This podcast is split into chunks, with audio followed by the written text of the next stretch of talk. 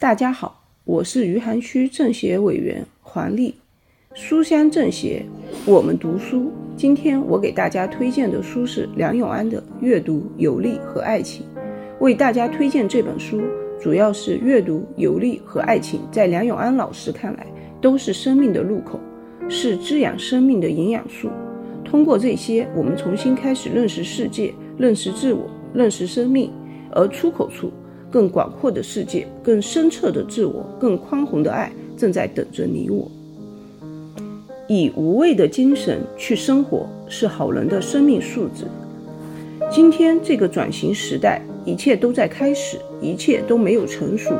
好人的一个基本标志，就是人活得很迷茫。迷茫说明在思考，对生活有很多不解，产生了很多自我冲突。这个时代，如果一个人确定自己是好人，那就是有问题；如果发现自己很复杂，对自己真正有一个自我探测的过程，那就太好了。我们从农业社会向工业社会，再向后工业社会转化，在一个急速的过程里，在不同空间、不同语境里，它的好坏在不停的转换。所以你在什么空间里，在什么过程里？这需要我们有广泛阅读、细致观察的积累。中国人的时间用得太浪费，每个人身上有太多的可能性，但很多人根本没有自己最好的资源来生活。我们经历了那么多种生活，经历了那么多辛酸苦辣，经历了那么多的选择、放弃和坚持，应该对自己有基本的思考、判断，然后放弃原来百分之八十的渴望。在最后的百分之二十，集中发力去简单而精炼的生活。一个人活到一定程度，才会知道世界上有那么多东西跟自己无关。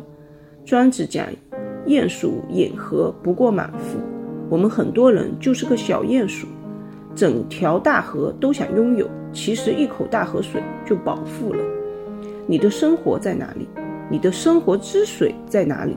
想清楚后，就非常坚定地去拥抱它，而不是东想西想，好高骛远。当然，你也是能扶摇几千里的鲲鹏，去探索自己的高度。这是一个探索的过程，有了探索，才有生活的深度。很多人在时代转型期没有把自己的价值活出来，人的浪费，太实在太可惜了。一个人要有把自己当试验品的经典信念，这样你才有无畏的精神去生活，为社会做出贡献，尽量成为一个好人。